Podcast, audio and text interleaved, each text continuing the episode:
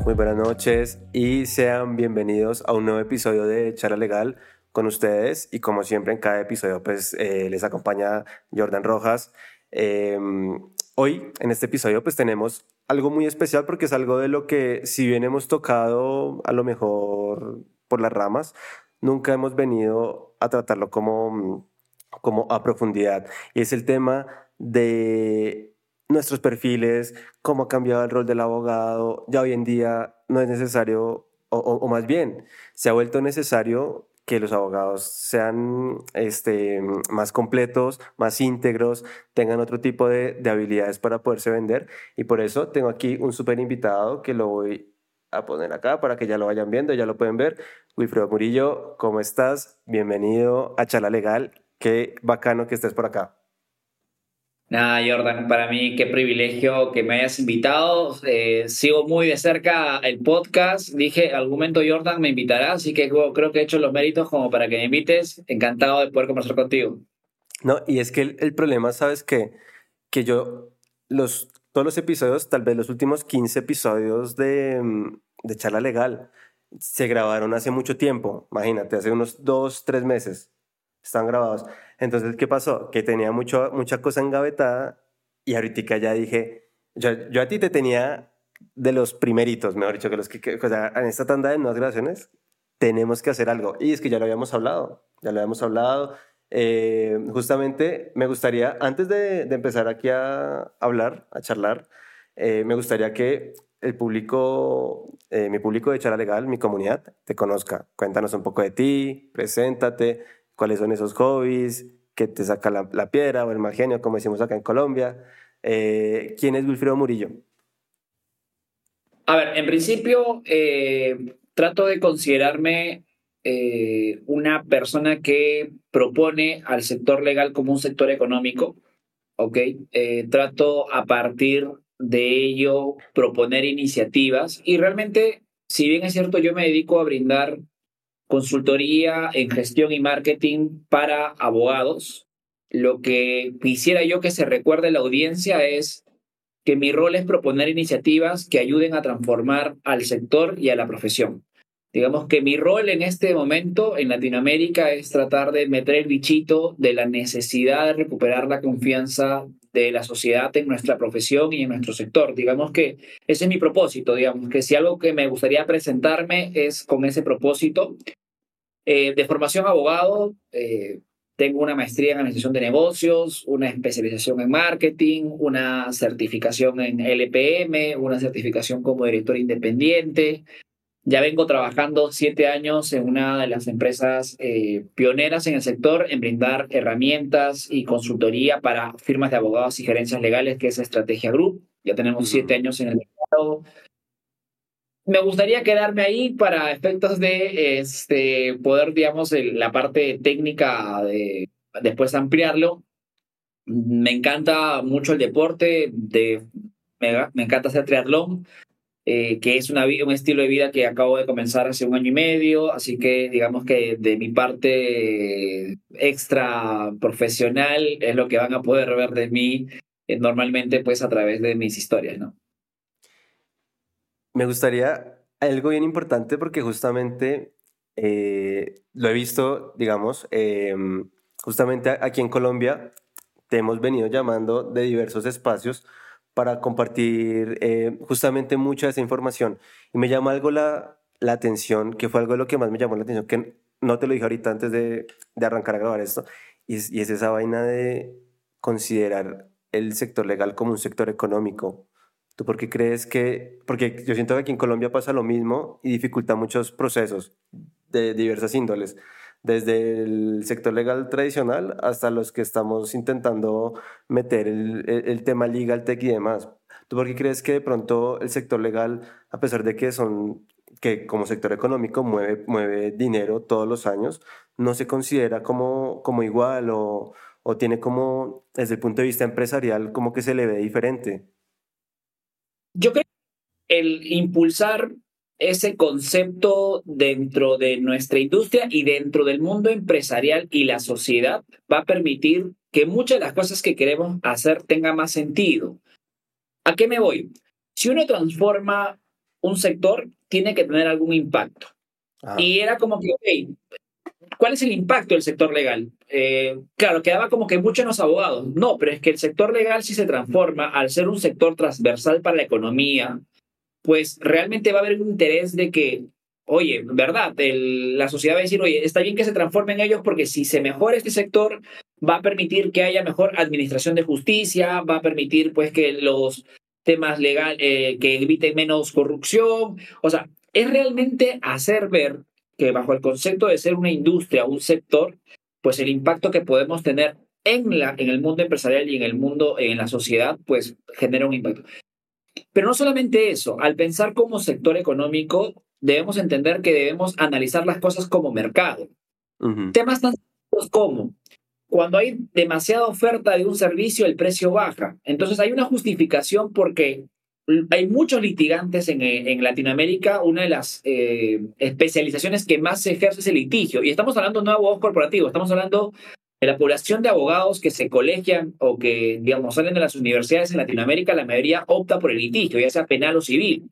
¿Y qué pasa? Hay demasiada oferta de litigantes. ¿Qué genera? Que cuando hay demasiada oferta, el precio de servicios baja. Por eso tú tienes, en esa rama o en ese espacio, tienes hay un comportamiento que debemos cambiar. Nuevamente, ¿qué permite el vender al sector legal como sector económico?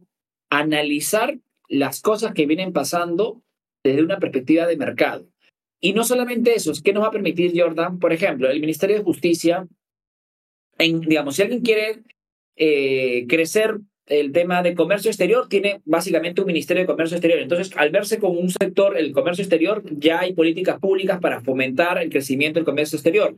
Por ejemplo, cuando uno habla de salud, y la industria de salud, el tema de clínicas, el tema de toda esta industria, tiene justamente el Ministerio de Salud que promueve políticas para incrementar, el, eh, digamos, eh, la demanda o mejorar condiciones de competencia para el tema de salud. Lo mismo pasa con la minería, lo mismo, o sea, normalmente hay entidades públicas desde el Ejecutivo, desde el Poder Ejecutivo, que promueven políticas públicas. Para mí, el promover al sector legal como un sector económico va a permitir que se establezcan políticas públicas para fomentar la competitividad y el crecimiento de este sector. Entonces, al conceptualizarnos como un sector, ya dejamos de ser una isla y realmente tenemos la posibilidad de tener políticas públicas para mejorar la competitividad. Por ejemplo, si hubiéramos tenido eh, políticas públicas para evitar el impacto del COVID en abogados que no sabían temas digitales, o por ejemplo de marketing digital, si hubiera habido como había en Europa, donde había, eh, eh, digamos, a través de los colegios de abogados, el, pago de eh, capacitaciones para formar a los abogados en estrategias digitales. Cuando pasó el tema de la pandemia, muchos abogados no conocían el tema de estrategias digitales y fue el Ministerio de Justicia el que pagó capacitaciones. Entonces, fíjate que esas son políticas públicas para que el sector no pierda competitividad, para que el sector pueda mejorar. Entonces, ahí también es otro tema importante. Y un último factor es que algo que pasa cuando te ves como industria es la capacidad de agremiación. Pero cuando te ves como sector económico, una de las cosas que no pasa eh, no, o no pasaba, por ejemplo, y que sí pasa en Colombia, pasa en Perú, pero que no pasa en todos los países, es la agremiación de empresas de un mismo sector.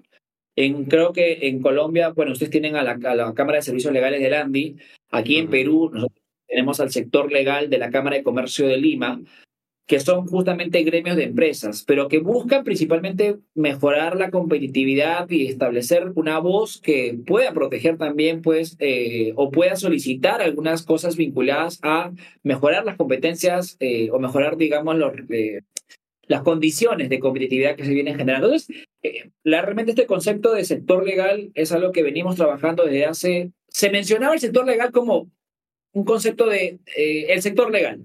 No, pero el legal eh, es mucho más amplio en su espectro. En el sector legal tienes facultades de derecho, tienes a las entidades reguladoras, tienes a los medios de comunicación especializados, a proveedores. Entonces, el ecosistema, o mejor dicho, el sector legal como concepto eh, ya visto desde esta perspectiva, pues permite realmente tener un mapa mucho más completo de hacia dónde debemos apuntar cuando tengamos un problema vinculado justamente a nuestra industria, ¿no?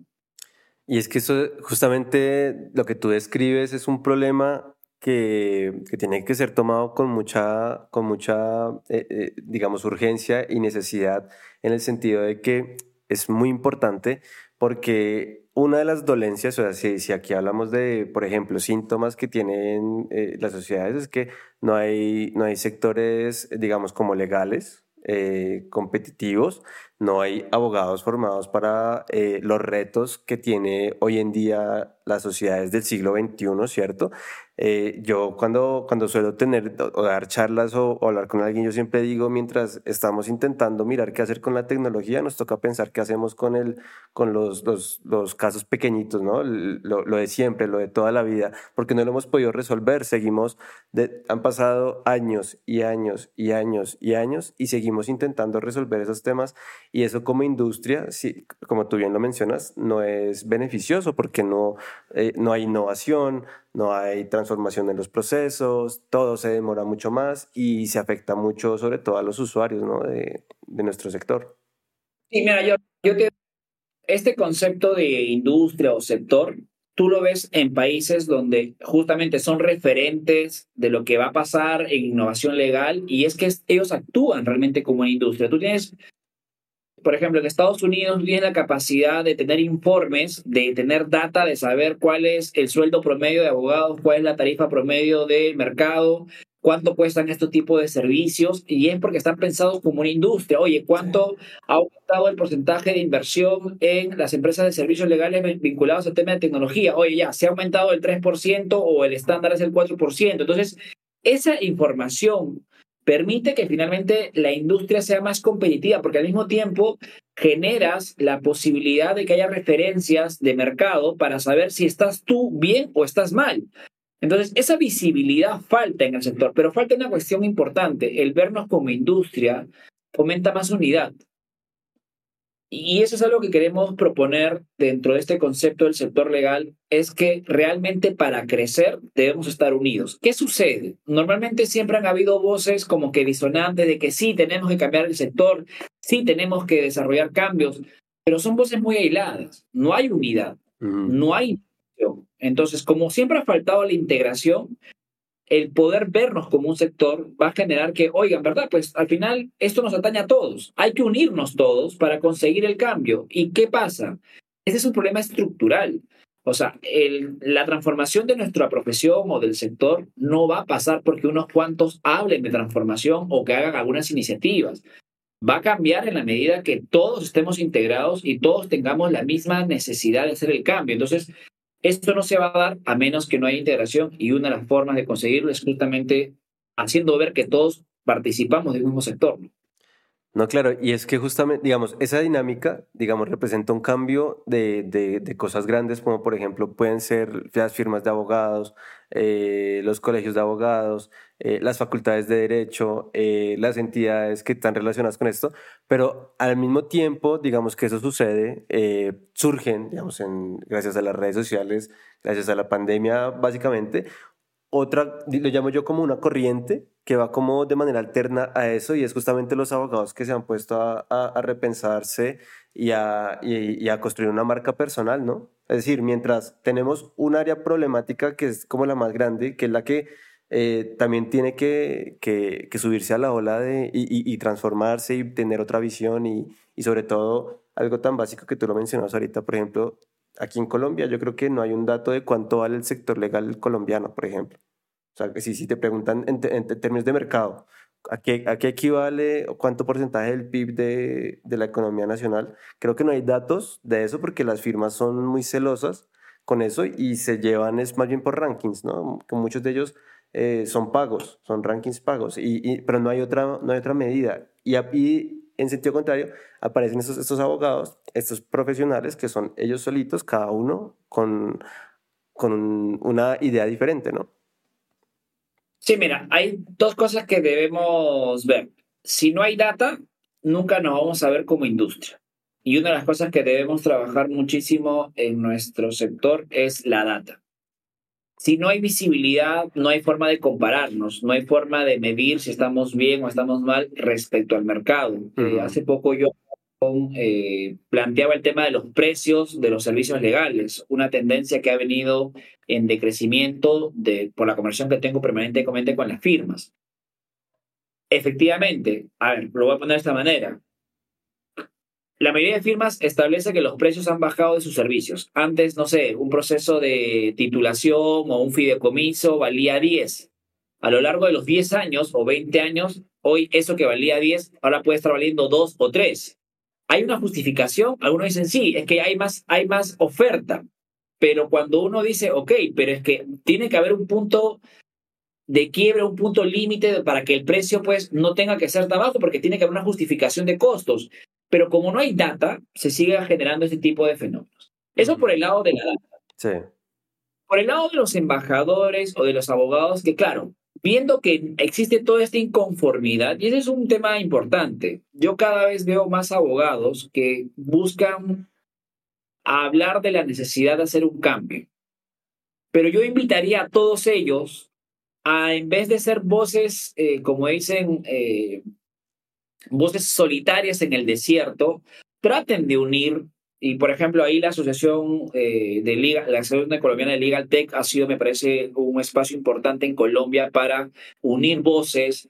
Eh, la cámara, la cámara de servicios legales de la ANDI también una, un, espacio para que los estudios por lo menos tengan un, espacio para, para trasladar información, porque finalmente te digo, Jordan, para mí el trabajo principal de visibilidad no debe estar enfocado a marcas personales, sino a integración de espacios de conversación, porque eso va a permitir realmente que el eco sea mayor. Yo puedo dedicarme a hablar yo todo el tiempo y claro, yo voy a ser famoso. Yo como abogado voy a reclamar de que hay que hacer cambios, pero no voy a generar un cambio. En cambio, si yo me integro entre los que estamos disconformes en el mercado, que hay cosas que hacer cambios y creamos iniciativas para hacer cambios, realmente vamos a poder lograr cambios. Creo que ya debemos pasar muchos abogados que hemos sido disconformes debemos pasar del discurso de quejarnos del sector y decir qué es lo que debe hacer el sector a realmente proponer iniciativas que fomenten y hagan un cambio, porque es fácil criticar a, la industria, porque es fácil decir que, hay que, que somos una industria muy tradicional. La cuestión es cuándo pasamos a la acción de hacer o proponer cosas concretas para hacer el cambio, cuándo empezamos a liderar iniciativas que realmente puedan generar un cambio en, nuestra, en nuestro sector y en la profesión, ¿no? Y es que justamente, digamos que eh, lo he hablado con muchas personas que, que esa, esa vocería que se que da las redes sociales, ese empoderamiento de poder tú crear un contenido y que lo vea gente, gente que tú no conoces, eh, muchas veces lleva a que, que también un poco, eh, no lo quiero llamar de esta manera, pero un poco al desprestigio en muchos ámbitos, porque también, también puede jugar una mala pasada para, para el sector. Por ejemplo, aquí en Colombia mm, hay, un, hay una medida, no, no sea, creo que no se ha actualizado, es una encuesta que, que, que realiza una, una consultora que se llama Invamer. Y, por ejemplo, aquí en Colombia, 8 de cada 10 ciudadanos colombianos para el año 2022 están, tienen una opinión negativa del sector legal, ni siquiera de, de la rama judicial, del sistema de justicia, sino del sector legal, ¿sabes? Es decir, todo lo que está asociado. Eso quiere decir que 8 de cada 10 colombianos tienen una percepción negativa de los abogados, de los jueces, de, de todo lo que conlleva, ¿no? Ya, y, y yo digo, a ver, ¿de qué va a valer transformarnos como sector si la sociedad no va a querer, eh, digamos, acudir a nosotros. Una forma de crecer es recuperar la confianza del usuario de servicios legales. Sí. Porque la demanda va a crecer en la medida que el ciudadano o las empresas confíen en nosotros. Entonces, por eso es la importancia de entender que el primer reto que debemos tomar todos en conjunto es que hay un problema común. Tenemos que recuperar la confianza de la sociedad en nuestro sector, en nuestra profesión, y es un problema que nos atañe a todos, porque de nada, nuevamente repito, de nada va a valer transformarnos si cuando nos transformemos vamos a mirar al potencial usuario y va a decir, pero sigo sin confiar en ti. Entonces, la transformación no va a tener un impacto. Entonces, vamos a transformarnos para vernos bien nosotros, pero no vamos a generar ningún impacto. Y eso justamente es lo que debemos eh, entender, ¿no? Claro, y es que justamente eso que tú dices tiene mucho sentido porque, por ejemplo, Colombia es uno de los países que a lo mejor, tanto ya sea desde sector privado o público, es de los que más em, digamos, como que se ha diversificado su, su digamos, lo relacionado a justicia, atención al usuario desde el punto de vista digital y demás. Le han invertido mucho dinero, pero con todo eso, mira que la gente continúa estando insatisfecha. Es decir, el problema entonces no es el canal, el problema entonces no es si es digital o es análogo, si tengo que desplazarme a la oficina del, del abogado, sino que el problema es, es un poco más, más denso, ¿no? Eh, inclusive nuestro. Si, si, tú me estás diciendo que eso pasa en Colombia, donde han hecho inversión para que, no sé, pues el expediente digital, la denuncia digital y todo hacerlo digital para hacerlo más accesible, pero igual sigue viendo la percepción de desconfianza.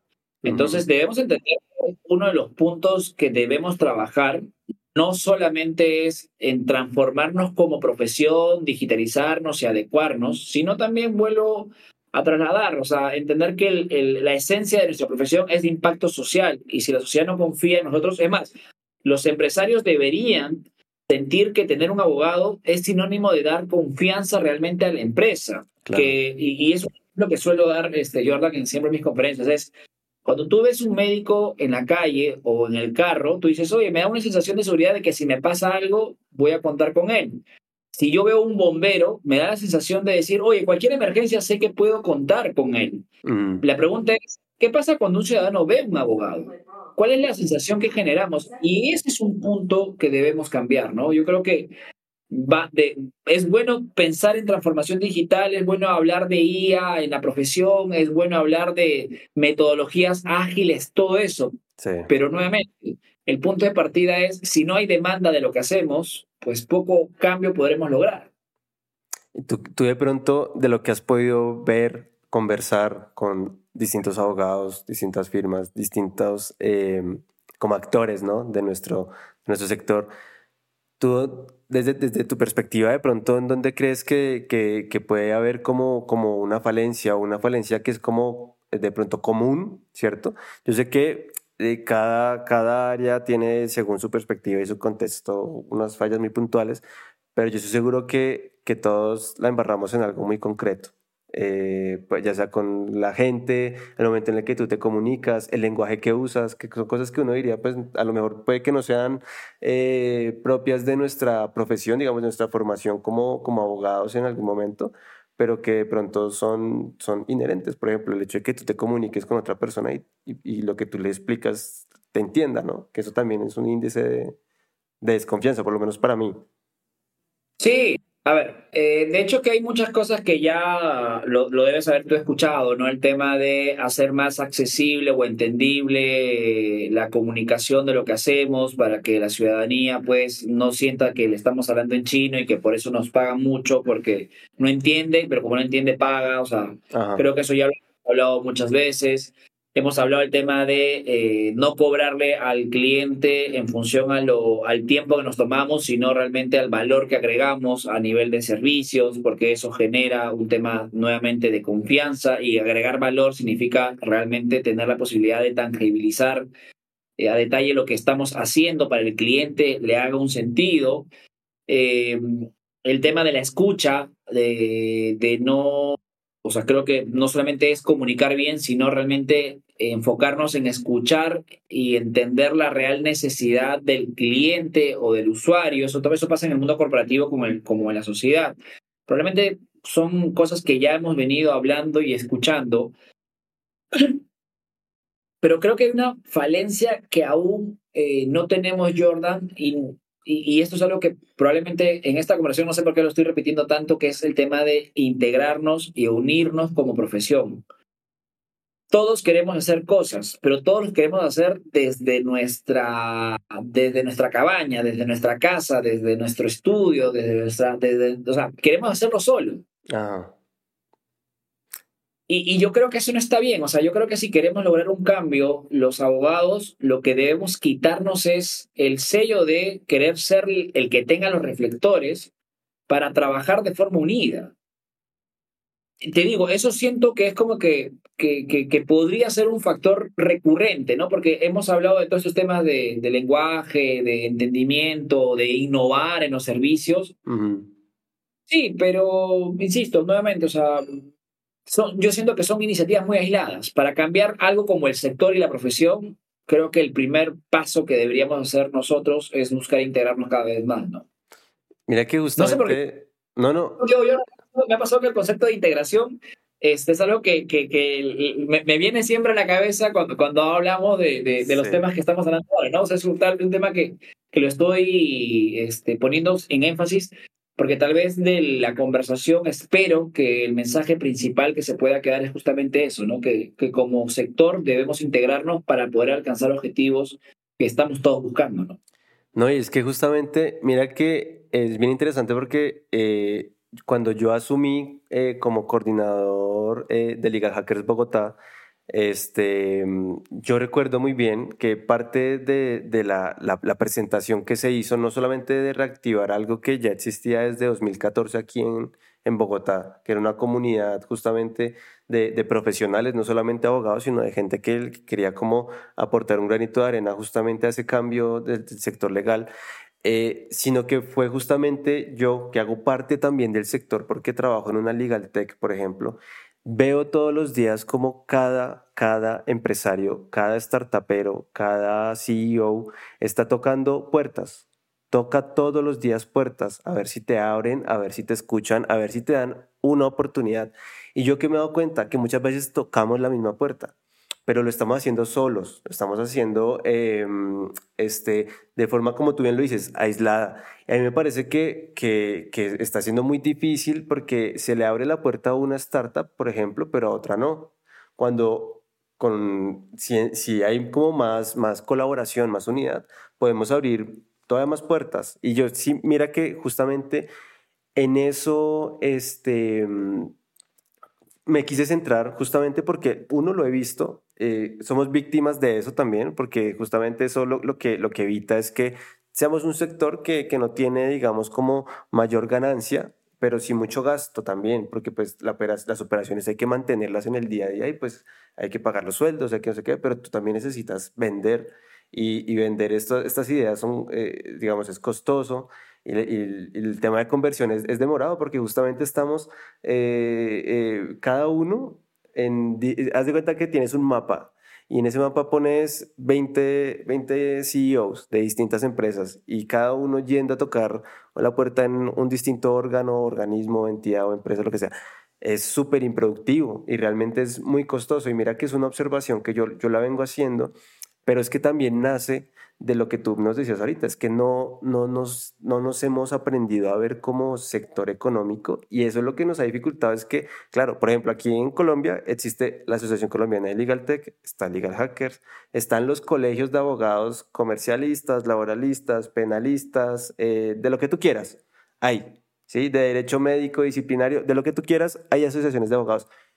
Para mí no son funcionales. De, de hecho, Legal Hackers eh, tiene que empezar a ser funcional. La, diferencia es que nosotros justamente, ¿qué hacemos? Pues estamos tratando de unir una comunidad, pero pues mm, digamos que no nuestras funciones o nuestros intereses, digamos que no nos alcanzan a llevar a cosas que sí deberían estar haciendo, por ejemplo, o asociaciones o estos colegios, y es justamente llevar su sector, eh, digamos, cada, cada sector y representar a los abogados y meterse en las discusiones de importantes, ¿no?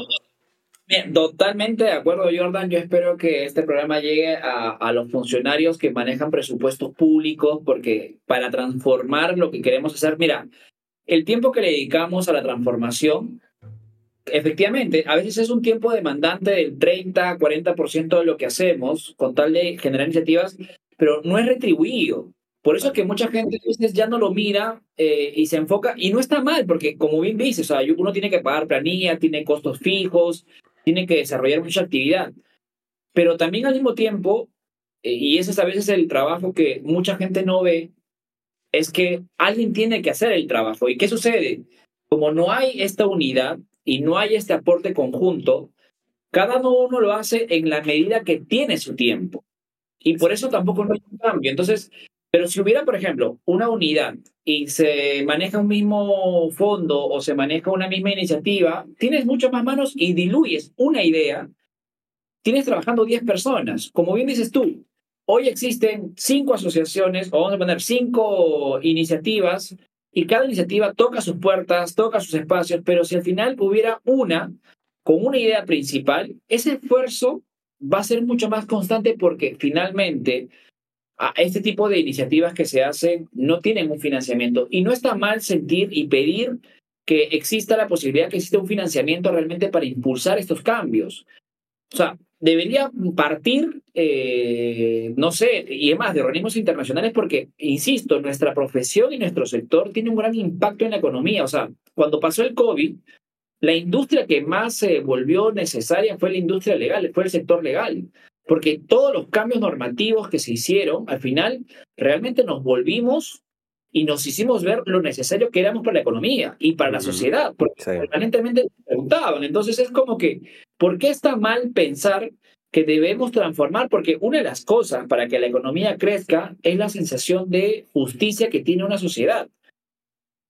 Entonces, no solamente, no, no, solamente es una cuestión de, de cambiar nuestra profesión en el sector porque seamos bonito, sino realmente porque, eh, digo, o sea, eh, insisto, es el impacto que tenemos en la economía. Pero ojo, no tenemos un financiamiento. Y no está mal decirlo abiertamente, oye, ¿por qué eh, las entidades públicas o una entidad pública o un presupuesto público o una iniciativa pública o una política pública que genere finalmente una prioridad al respecto? Vuelvo a decirte, Jordan, totalmente de acuerdo, eh, la necesidad de integrar y justamente tenemos este problema de que los que estamos impulsando cosas lo hacemos ad honorem. Y en un momento determinado, pues, eh, es, es, difícil manejar tu vida privada y tu, y tu, vida asociativa o de iniciativas de este tipo, ¿no?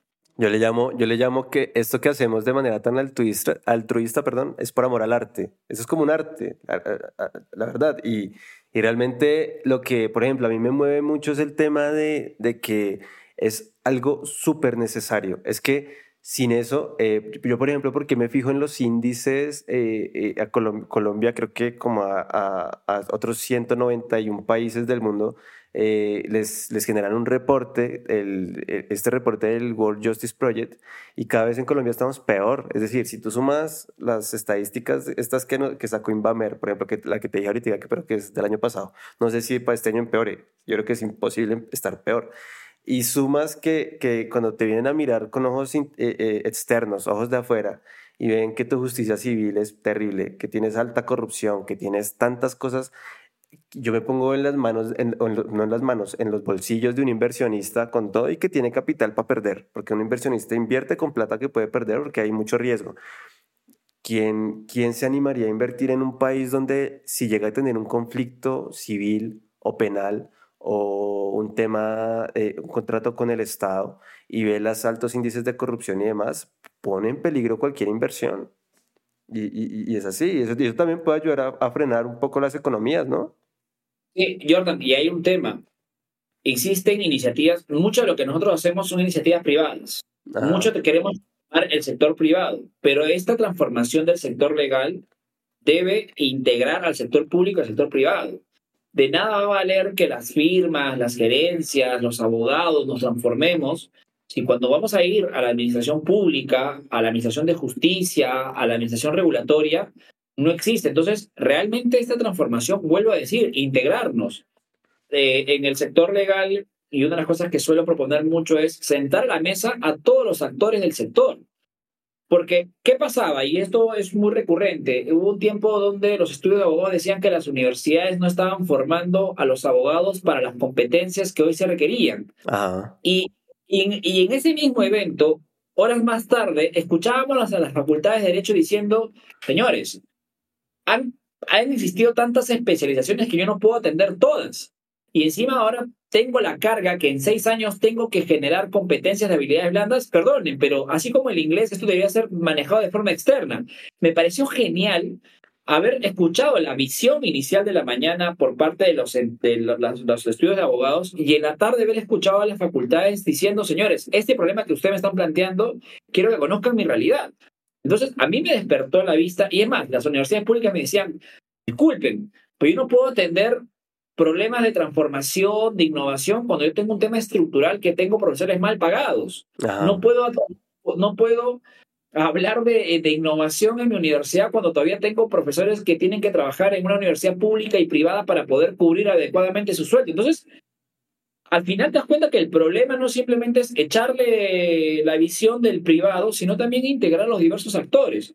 Y lo mismo pasa, por ejemplo, con las entidades reguladoras. Las entidades reguladoras decían, y hablaban mucho, los, en la mañana hablaban las empresas y los estudios de abogados decían, oye, eh, los entes reguladores, pues, eh, que exigen cada vez más cosas sin sentido. Y el ente regulador decía, oye, pero a mí qué me echan la culpa? Es el legislativo quien crea normas que nos obligan a nosotros a ejecutarlas y nosotros que tenemos que hacerlas, ejecutarlas. Entonces, el problema estaba en la entidad reguladora, estaba en la creación de la norma. Pero ese problema, ¿sabes, Jordan? No se detecta cuando tú no tienes una conversación donde integras a los actores. Ese tipo de problemáticas, esa capacidad de analizar el problema, se hace necesario sentar al público y al privado justamente para atender este tipo de problemas, ¿no? O sea, eh, ese es el primer tema que debemos trabajar todos, o sea, llevar la idea de, oye, integremos esfuerzos, integremos visiones, integremos eh, iniciativas, porque creo que eso va a ayudar a que podamos lograr realmente un cambio, ¿no? Total, y es que el tema que tú tocas es, uno es, e, e, es elemental, es estructural, de, de, claro, tienes, tienes un problema, pero mira que también eh, ahí se refleja también, por ejemplo, aquí en Colombia, eh, no sé si tú conoces a la Universidad de los Andes, es, creo que está top 1, top 2 con la Universidad Nacional de Colombia, eh, y la Universidad de los Andes hizo una investigación hace un tiempo, yo estaba todavía en la universidad, pero yo sí me sentía, eh, digamos, desde el punto de vista de, de, de, estudiante, yo decía, eh, y, y, lo reflejaba porque yo mi tiempo no lo dedicaba a estudiar lo que yo veía en la universidad, sino que yo realmente mi tiempo lo dedicaba a estudiar cosas que no veía en la universidad, que me parecían interesantes y que quería aprender, ¿no? Es decir, porque me di cuenta que la universidad no me estaba enseñando lo que yo quería aprender. Es un punto de vista. Pero eh, justamente sale una investigación de la Universidad de los Andes en la cual comienzan a mencionar en qué momento financieramente va a ser un punto de quiebre para todas las universidades por varias razones. Uno, la gente ya no quiere tener hijos. Ese es, un, factor bien importante y bien importante para cualquier sector económico. Si tú empiezas a, a ver que la población se disminuye, va a tener menos consumidores y menos gente que va a comprar tu servicio o tu producto. Eso es elemental, ¿no? Pero también decía que este, están perdiendo desde, eso fue como en 2016, más o menos, el estudio, eh, están perdiendo o van a empezar a sentir para 2030 en adelante que eh, no están siendo eficientes, digamos, con el tiempo que dura, qué sé yo, una carrera y las habilidades que tú adquieres, ¿no? Con lo cual, pues, eh, mercados eh, o más bien plataformas como, no sé, por mencionar una Platzi, yo siempre la menciono porque eh, está masterclass.com, otras, hay muchas, eh, para justamente adquirir habilidades, son más económicas, ¿cierto?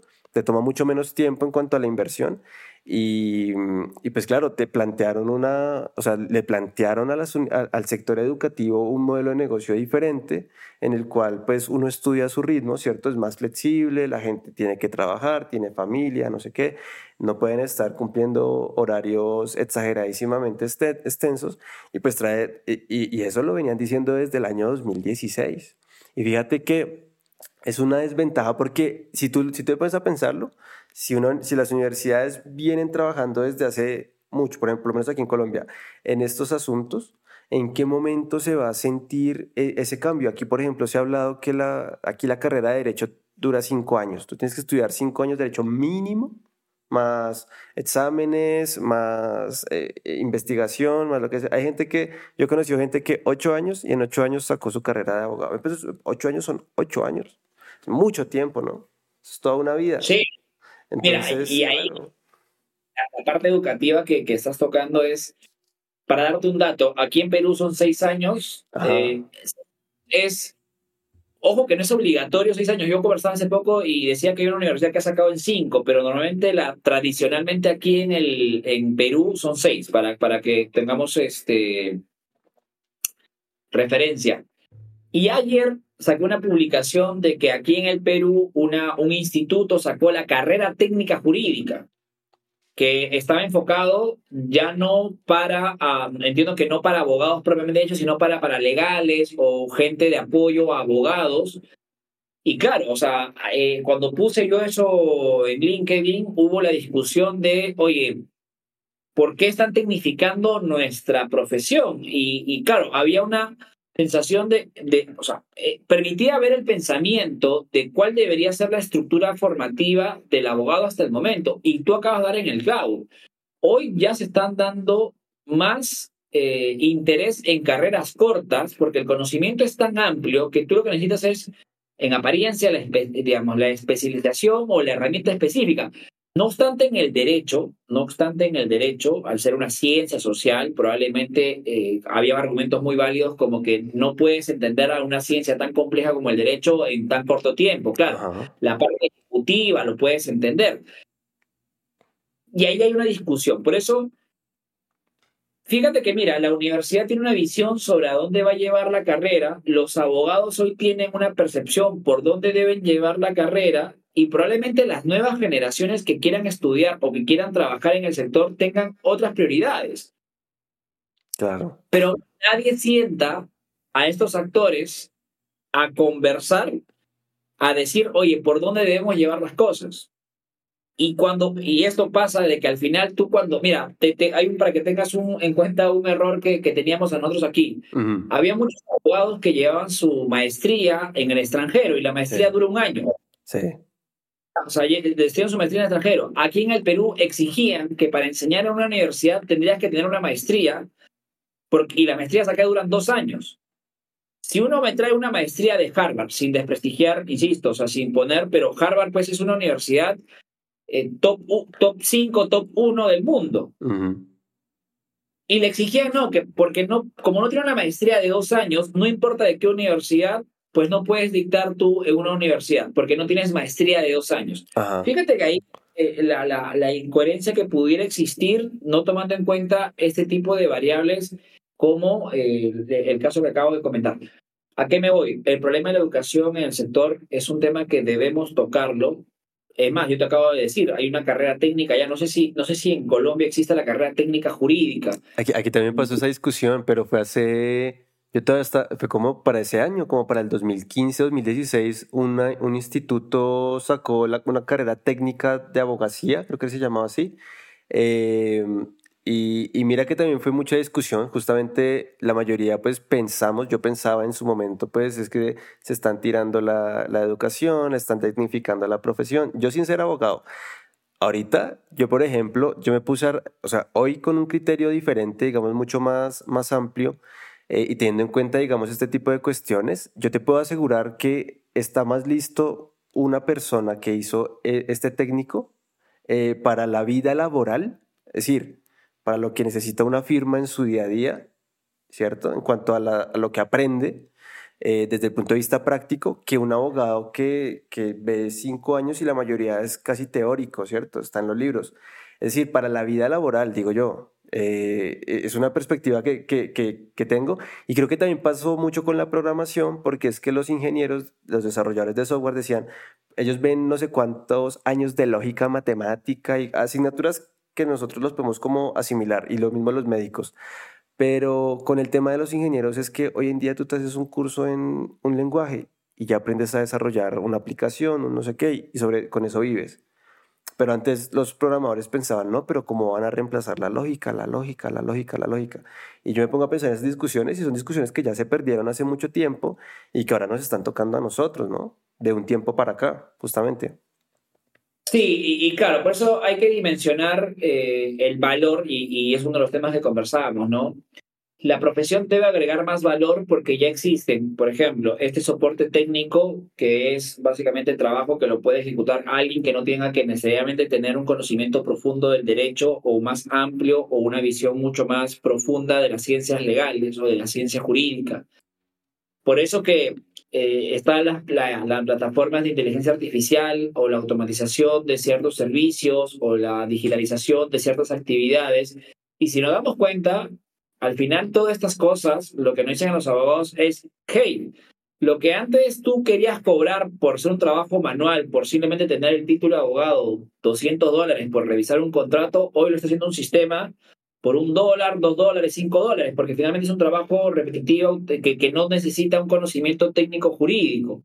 Lo que va a exigir, y eso sí es un tema que debemos estar preparados, y que me parece válido, es realmente la profesión va a agregar valor por la capacidad jurídica de poder integrar soluciones con el matiz de conocimiento no solamente legal, sino de una visión mucho más, eh, social, por decirlo así. Es como que eh, el abogado va, mientras que la inteligencia artificial te va a responder probablemente en función a, la, a los datos que tiene, no va a poder aplicar un criterio distinto o la capacidad de ir un poco más allá desde el factor humano, desde el factor social, desde el factor de negocio, desde la empatía. Entonces, nuestro valor no va a estar en la ley, no va a estar en la norma, nuestro valor va a estar en esa capacidad de realmente ser actores que entendamos, que solucionamos situaciones y agregamos valor a partir de generar confianza en justamente en, los usuarios. Entonces, nuevamente, para mí, eh, estos temas de la educación, el tema de la inteligencia artificial, la digitalización, simplemente nos está llevando a los abogados a entender que tenemos que ir a un escaparate más arriba y entender que nuestra profesión debe estar enfocada en buscar agregarle valor a la sociedad. Y es que ese es el mensaje, ¿no? La larga, digamos, yo, yo lo que veo, como, digamos, mi interpretación de eso es Sí, nos toca aprender a convivir con las tecnologías. Yo no soy de la postura eh, de, de, otros abogados que he escuchado que dicen que es que nos vamos a quedar todos sin trabajo, nos van a reemplazar al 100%. No, pero sí una gran parte, pero es que justamente el valor está, bueno, o la cuestión más bien, o el interrogante está en que si nos reemplaza una máquina, realmente no estamos agregando un valor, sino que simplemente estamos cobrando un precio por una actividad que ahora la puede hacer una máquina mucho más rápido y, y, yo he visto comparativas que, que inclusive en temas de, de, seguridad y confianza son muy similares, digamos, y el, y el error suele ser eh, parecido entre una persona y una máquina, lo que pasa es que uno se demora X cantidad de, de tiempo. Eh, la, interpretación, la interpretación que yo puedo dar es, si lo que yo estoy haciendo me lo pueden automatizar de esa manera, que me pueden desplazar, es porque realmente no estoy agregando un valor y justamente yo me tengo que centrar entonces en otro tipo de problemas que tengan una complejidad, en las cuales si yo me especializo y me sé mover con la dinámica, digamos, de los negocios, del mercado, de la vida diaria, voy a, voy a, seguramente, o sea, cuanto menos ya me estoy asegurando una estabilidad eh, laboral, me van a requerir, voy a hacer un perfil mucho más atractivo este, y que adicionalmente conviva con esa realidad. Pero yo siento que los abogados o los, los, expertos, entre comillas, que, que han enviado ese mensaje de que nos vamos a quedar sin, sin trabajo, pues eh, la gente, no sé, es como una postura un poco trágica, ¿no? Como fatalista, como Terminator, es que aquí nos vamos, nos van a dominar las máquinas y nos va a llegar, ¿dónde está John Connor? Y ta, ta, ta, ta, ta. No, ahí, como bien dices, eh, y por eso a veces una invitación siempre a la mesura a las personas que cuando sale una nueva tendencia eh, solemos afirmar cosas como indefectibles, como que esto es realmente el futuro, sino eh, mesura. Yo siempre digo que cuando hay algo nuevo hay que tener mesura. O sea, salió eh, ChatGPT y ya soltaron de que ChatGPT va a funcionar y al final eh, en, un par de en, en un par de meses, semanas, pasó el tema esto de un caso en Estados Unidos que generó ese error y ya la gente, mira, eh, ahí está el ejemplo claro de cómo a veces nos aventuramos a, afirmar cosas cuando no dejamos que se desarrolle el, el, fenómeno, o mejor dicho, la actividad, ¿no? O sea, cuando salió ChatGPT, oye, no, eh, va a ayudar a solucionar casos rápidamente y uno de este tipo de cosas. Entonces ya se aventuraban todo de que eso era el futuro de la solución de casos y de la atención de casos. Cuando falló ChatGPT por un caso de, o la inteligencia artificial por un caso de un abogado, ah, no, es que ahí está demostrado que realmente la inteligencia artificial nunca va a reemplazar. Y es como que, no, mesura. Vayamos viendo cómo se van desarrollando las cosas, eh, vayamos siempre viendo eh, y analizando cómo se vienen madurando cada una de las cosas nuevas que salen. Cuando vino la pandemia, y creo que tú has podido escuchar en muchos webinars en la pandemia, que muchos abogados salieron a decir que el home office es básicamente el nuevo futuro o la nueva forma de trabajar para todos los estudios de abogados y para todos los abogados. Yo, mi posición era, hey, no pueden afirmar eso porque hoy la gente está en home office porque no tiene otra alternativa. Cuando la gente tenga la opción de elegir si el que puede ir a trabajar eh, a oficina o puede quedarse en su casa, ahí realmente determinaremos cuál es la tendencia que ha quedado. Pero en su momento la gente ya determinaba que el home office iba a ser la modalidad de trabajo permanente. Eh, por eso eh, mi mensaje en este punto, Jordan, es pedirle a los abogados que cuando salga una nueva tendencia, no nos apresuremos a determinar o afirmar algo. Vayamos viendo cómo, cuál es el comportamiento de, la actividad, del fenómeno o de lo nuevo para sobre la base de eso ir viendo cómo evoluciona y luego, después de aprendizajes, poder realmente tener la capacidad de determinar hacia dónde podemos, desde la experiencia de uno, pueden llevar las cosas, ¿no? ¿Y tú qué opinas en cuanto a, o sea, eso está muy bien, digamos, yo no soy de, aquí le llaman tibios a los que no, no se van ni para un lado ni para el otro, pero yo tengo la, la concepción eh, muy mía, yo, yo pues también como de abogado pues también soy conciliador o mediador, como le llaman en algunas, digamos, en España existen los mediadores, aquí existen las dos figuras. Eh, pues eh, siempre, digamos, me acostumbré a que mis tácticas de negociaciones, yo, yo que necesito de, ¿cierto? Y tomo lo que yo necesito y le doy lo otro a, a quien necesita lo demás. Entonces, muy salomónico. Yo veo, digamos, mi posición es que no todo puede ser tan bueno y no todo puede ser tan malo. En el sentido de lo que tú dices, mesura, calma, tranquilidad mire cómo, cómo, por lo menos a usted que, que, está prestando un servicio X, mire a usted cómo le afecta o cómo le beneficia. Porque es que eh, eh, afectar no, no, es negativo tampoco, se puede afectar positivamente. Pues si usted tiene un servicio que ahora ve que lo puede hacer más rápido y si puede seguir cobrando lo mismo, pues mejor, ¿no? Pero justamente... Aparte yo la perdón ahí para, para agregar, Ajá. me pero experiencia. ¿A qué me voy? Cuando haga algo nuevo, a todos los abogados yo sí les invito a que hagan la prueba de experimentar con aquello nuevo para ver realmente desde su experiencia una validación, una afirmación o simplemente una negación. Pero no afirmemos, no neguemos ni validemos si es que no hemos experimentado con ello. O sea, eh, si básicamente por haber probado simplemente una sola vez ChatGPT ya puedo decir que ChatGPT va a cambiar el mundo, pues este, estoy haciendo no estoy haciendo una validación, es tratar de entrar a experimentar hasta cierto nivel para poder trasladar realmente una posición. Entonces, a los abogados en general, yo les digo, cuando viene algo nuevo, antes de afirmar, validar o negar, pruébenlo. Pruébenlo, testéenlo y saquen desde su experiencia si para ustedes realmente esto funciona o no funciona como dices, hay cosas buenas y hay cosas malas, como en todo, pero para poder validar si hay cosas buenas o cosas malas, no solamente mesura, sino también la invitación a la práctica y a la experiencia o atreverse a probar eso que ha salido, ¿no? No, y ojalá en ambientes controlados, porque tú justamente ahorita recordabas el caso este que le pasó a un abogado, que yo por cierto miré el perfil del abogado, es decir, eh, quién era el, sujeto, y, no era un abogado que recién egresó, era un abogado que tenía más de 30 años de experiencia en el estado de Nueva York en esa clase de litigios. O sea, es decir, no le pasó a un novato, le pasó a su equipo que monta el, documento y a él que lo termina firmando y, enviando al, al, al, al, estado, al, al estrado. Entonces, es un tema que, que claro, eh, eh, yo siempre lo digo, uno no tiene por qué volverse experto ni cambiar su, su práctica del derecho por la tecnología, no, pero así como ese tema de las habilidades, ¿no? Tú, está perfecto que tú te entrenes en interrogatorios, está perfecto que tú te entrenes en técnicas de negociación, que tú te entrenes en esas cosas que nos hacen mejores profesionales del derecho, pero también tenemos que entrenarnos en otras cosas, porque tú cómo vas a ser un abogado penalista que no le llega un caso de un, de un ciberdelito y tú no, no entiendes de qué te está hablando el, el, el ingeniero o los peritos tecnológicos. Es decir, es, es, es que también eso nos da más elementos inclusive para ser mucho mejor profesional. Jordan, y hay una pregunta que suele ser una cuestión permanente que me sueltan muchos clientes míos y me dicen, pero, pero, ya, me tengo que formar en habilidades blandas. Después me tienes que decir que me tengo que formar en, este, en programación. De ahí me tienes que decir que me tengo que especializar en temas, cosas nuevas.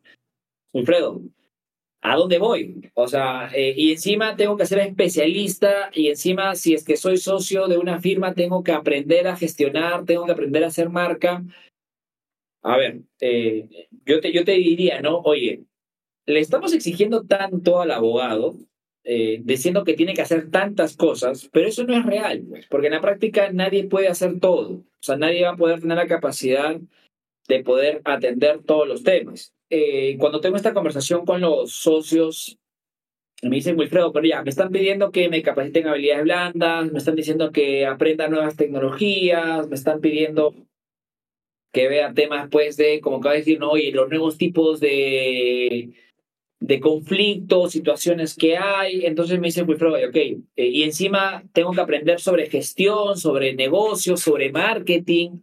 Wilfredo, este, hombre, o sea, cabeza eh, no tengo para todo. ¿A qué le tengo que dar prioridad?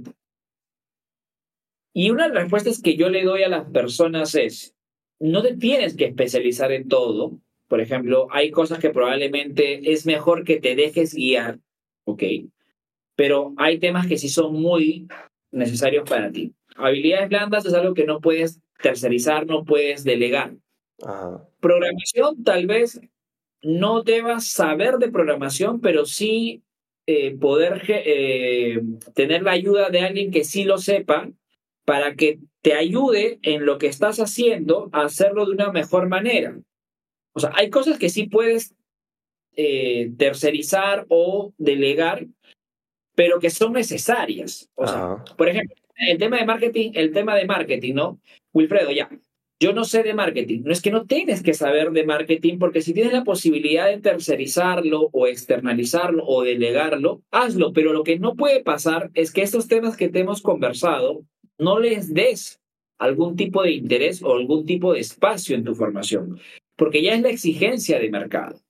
O sea, insisto, hay cosas que sí, por ejemplo, el conocimiento sobre una materia, acabas de hablar de ciberdelito, oye, por lo menos debes tratar de tú entender el problema, porque si es una cuestión que tú que eres el especialista, debe brindar el servicio. Pero hay cosas nuevamente que se pueden y que no necesariamente tiene que ser una obligación de formación del abogado, pero sí tiene que tener apertura a esos temas y apoyo y dejarse guiar y apoyar justamente para poder no quedarse fuera de competencia. No, claro, y, es que justamente, yo por ejemplo, para, para eso que tú dices, el dicho es, claro, zapatero a tu zapato. Yo por ejemplo, yo aprendí a programar, pero yo no tengo por qué programar. Pero para a mí, ¿para qué me sirve? Para que el día que yo tenga que relacionarme con el, con el, con el programador, sepa cómo pedirle lo que necesito, el producto que quiero sacar.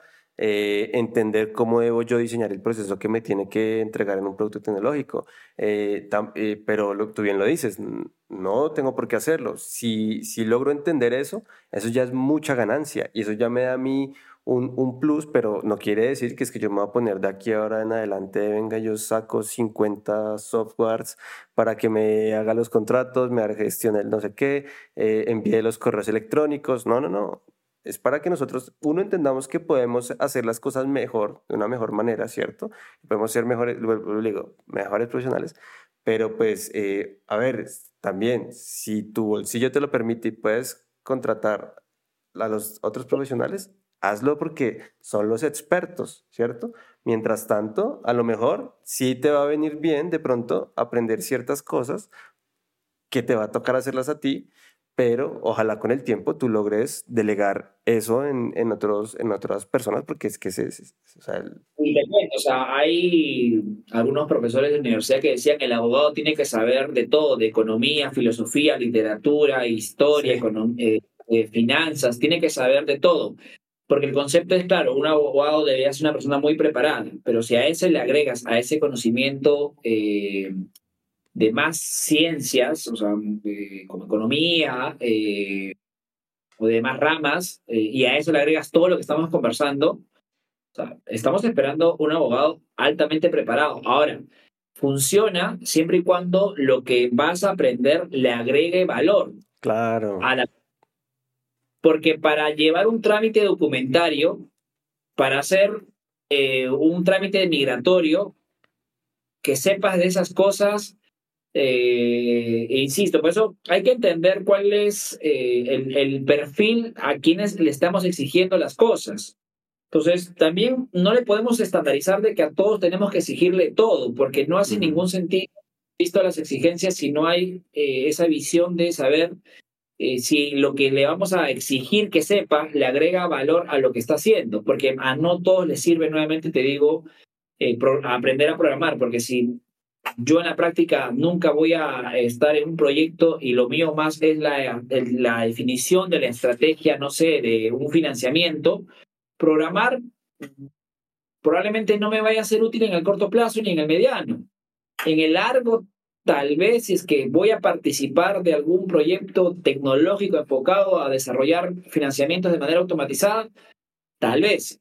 Pero nuevamente, ahí por eso las exigencias, este, Jordan, del mercado o las exigencias de los abogados tiene que ser también coherente hacia el perfil del abogado y hacia el público que está atendiendo, ¿no?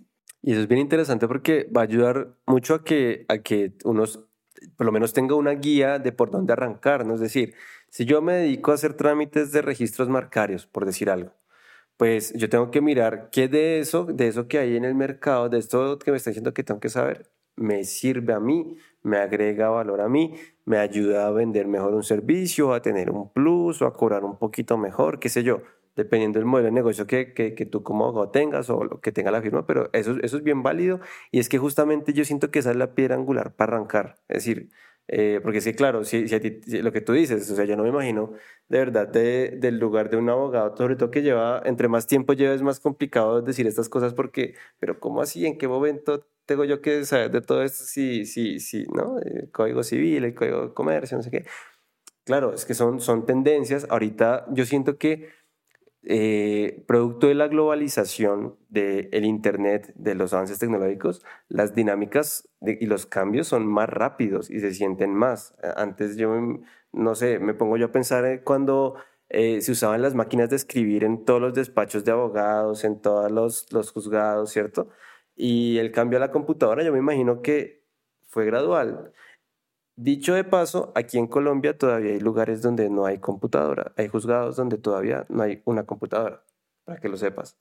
Em, ah, no, no fue un cambio de la noche a la mañana. De pronto en Bogotá, en Medellín, las ciudades capitales sí, pero en el resto del país, donde vive la mayoría de la gente, no fue así. Eh, lo mismo, entonces aprender a usar Word, ¿no? Dejar de, de, en la máquina de escribir, aprender a usar Word. Entonces, no, ahora necesitamos una secretaria que sepa, eh, ¿cómo se llama eso? Eh, digitar, ¿no? digitar, sí, en, en, habilidades. Entonces, claro, venga una persona que, que sepa, el secretario, el secretario, el escribiente. Entonces empezamos a ir unos roles. Claro, han cambiado, pero son cambios que han tomado muchos años, muchos años. Ahorita el tema se siente que va, o sea, que la carrera va muy rápido y que nos toca estar como corriendo a mil a ver si logramos estar como, como, con, el, como con la tendencia, ¿no? Pero es una tendencia. No, y, ahí, lo que te voy a decir, Jordan, a veces es exigirle a los abogados estar siempre en la tendencia y esto probablemente pueda hacer eh, una, un mensaje que no, no caiga bien a todos, pero es que no todos deben estar a la tendencia. O sea, dirán, Wilfredo, pero ¿por qué manifestar esto? Es que, vuelvo a decir, hay tendencias que se aplican para ciertas, eh, para, eh, ciertas ramas o ciertos ejercicios. Eh, hay ciertas exigencias que sí pueden ser transversales, hay exigencias que no. Entonces, yo, por ejemplo, digo, no voy a poner el caso que tú hablabas de este abogado que no sabía escribir a computadora ¿para qué lo voy a formar yo en ese momento cuando es una persona que tiene 10 años para brindarme un conocimiento muy profundo del derecho, que tiene la capacidad de crear, de, generar cosas? Le pongo un asistente porque no agrega ningún valor que él sepa. ¿Qué? Para que se vea más tecnológico, eh, pero le estás haciendo perder el valor de lo que realmente tiene. Entonces, eh, hay que entender, vuelvo a decirte ahí, Jordan, de que eh, tratar de estandarizar un perfil único con todas las exigencias y tendencias del mercado es no realmente entender que en nuestro sector existen tanta diversidad de perfiles, de productos, de servicios, de públicos objetivos, que en la práctica, te digo, Jordan, a veces eh, presionamos innecesariamente a una transformación que no tiene una, una ruta muy clara. Pero ¿sabes por qué no tiene una ruta clara? Porque nuevamente no tenemos visibilidad. No tenemos información de mercado, no nos vemos como industria, no sabemos el comportamiento del usuario, no sabemos la demanda real de servicios legales. Entonces, hay un trabajo que desarrollar eh, basado en lo que comenzamos al inicio, ¿no? Vernos como industria, integrarnos, para que al final, pues, todo lo que queremos transformar y desarrollar tenga una coherencia, tenga un sentido y una lógica basado también en información, ¿no?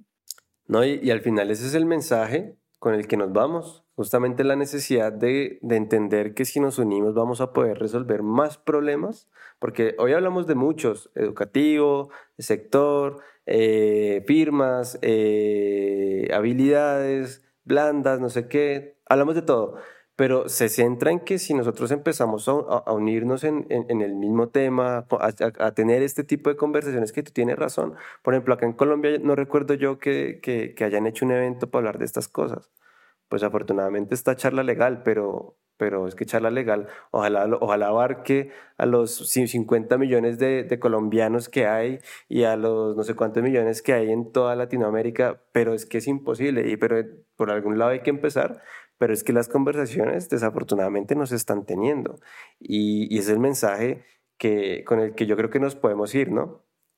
Sí, Jordan, eh, y nuevamente, como comenté al inicio, mi propósito eh, como profesión y a nivel personal es dar el primer paso para transformarnos, que es recuperar la confianza de la sociedad en nuestra profesión y nuestro sector. Esto se va a lograr si es que nos integramos realmente como un bloque para que las iniciativas y todo lo que queremos hacer tenga un sentido, tenga mayor fuerza pero que al mismo tiempo permite esta integración, no solamente integrarnos entre el privado, sino integrarnos entre el privado y el público o las entidades que son parte del sector legal, porque nuevamente los cambios se van a dar cuando haya unidad. Yo siempre digo eh, integrar para alcanzar.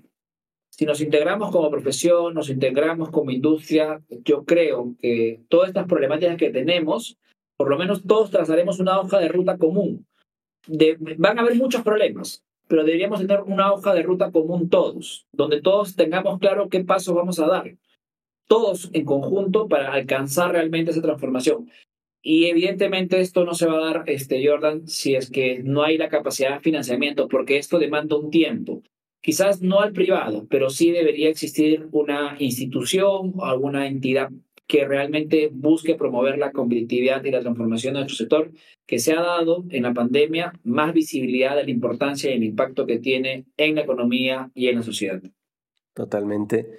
Wilfredo, de verdad, muchas gracias por esta conversación tan amena, tan interesante, tan diversa, porque aparte lo, lo, lo, lo chévere es que terminamos hablando de, de muchas cosas que, que estoy seguro que a cada, a cada profesional, a cada estudiante o inclusive a cada persona que se interese en estos asuntos, le, se, se lleva algo, se lleva una enseñanza, se lleva un aprendizaje, una reflexión y, y por lo menos de aquí salimos con una hoja de ruta eh, que me parece que tienes, que tienes muy clara que compartimos también, porque, porque, porque es, un, es una vaina que por lo menos para mí es evidente, veo que para ti todavía más que le llevas trabajando mucho a, a esto. Y qué bacano que en distintos países eh, se esté trabajando justamente también como, como en lograrlo algún día, ¿no? Vamos a ver si, si nos da la vida para, para, para ver eso que, que, se quiere, pero de verdad, Wilfredo, muchas gracias por, por estar acá, por aceptar la invitación. Dijimos que íbamos a hacerlo y, lo hicimos. Eh, me gustaría, antes de despedirnos, que nos dejes eh, redes sociales, la gente, dónde te puede escribir, dónde te pueden enviar mensajitos. Ah, yo en principio a ti felicitaciones porque no sé qué número de episodio es esto y una de las cosas para que exista una transformación es la constancia. Y cuando yo veo iniciativas como la tuya, donde, eres donde hay constancia, donde no es un solo capítulo ni diez capítulos, sino que tienen 20, 30, 40, 50, eso habla una, de una constancia que es importante para alcanzar una transformación. Así que, en principio, las felicitaciones Jordan, por, por este podcast, por este espacio de conversación. Esto es una de las cosas que hace que podamos alcanzar realmente un cambio.